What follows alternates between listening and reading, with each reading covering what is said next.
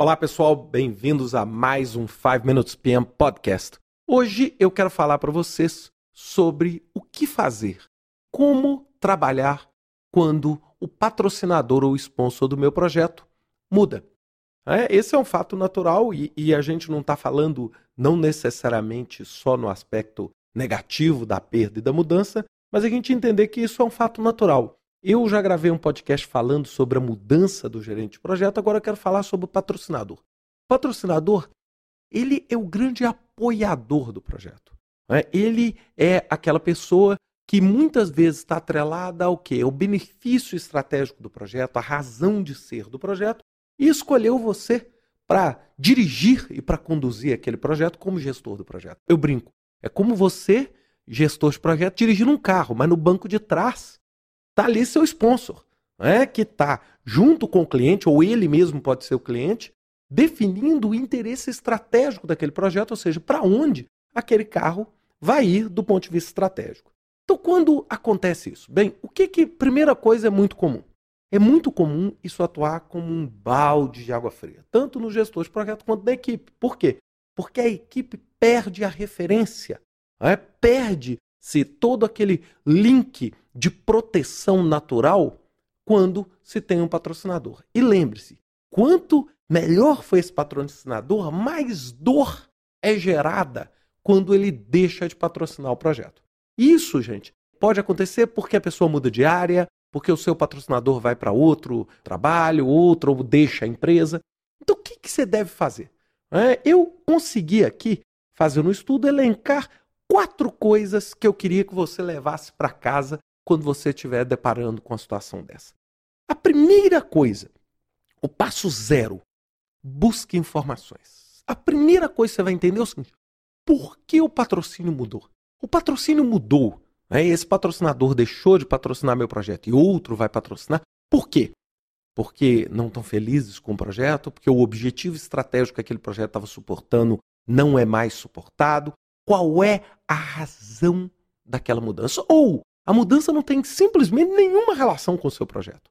Por quê? Porque isso vai determinar os outros passos. Então eu brinco, esse é como se fosse o passo zero. Então você não pode ser um alienado e querer já sair fazendo a apresentação do seu projeto sem entender o que está acontecendo com aquela mudança.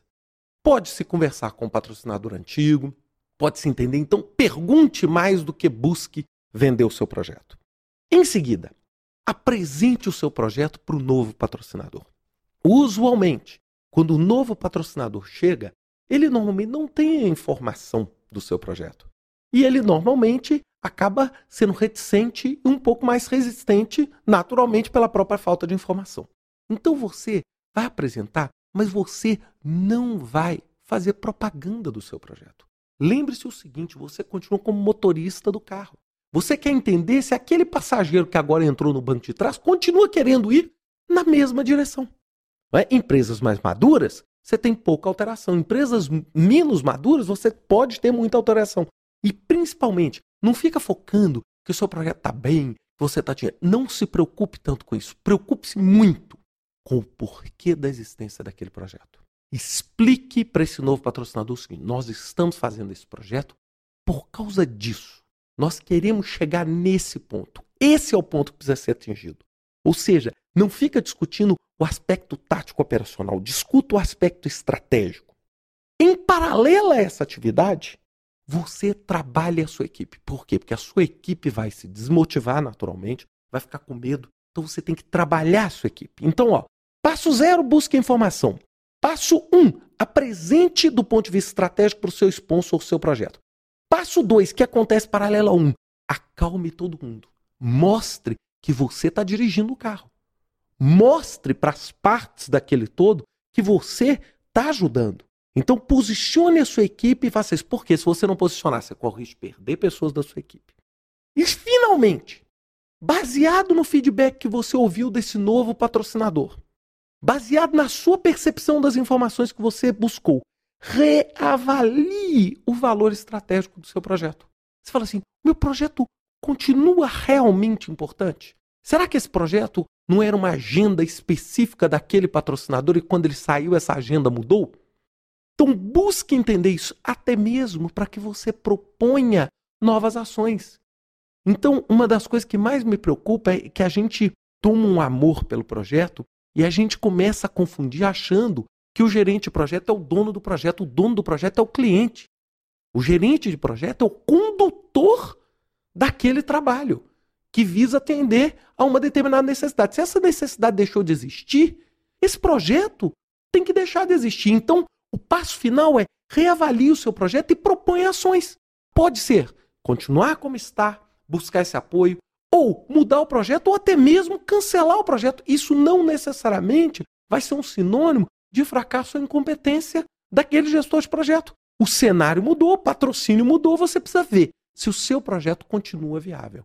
Então é isso, gente. Fechando rapidamente. Busque informações, apresente o seu projeto do ponto de vista estratégico, em paralelo, posicione a sua equipe e segura a onda da sua equipe, e em seguida, reavalie para tomar a decisão do que fazer. E lembre-se, cancelar ou modificar o projeto quando uma situação como essa acontece não necessariamente é a pior solução. Às vezes, continuar e persistir é que pode ser a sua pior solução. Um grande abraço para vocês. Até semana que vem com mais um 5 Minutes PM Podcast.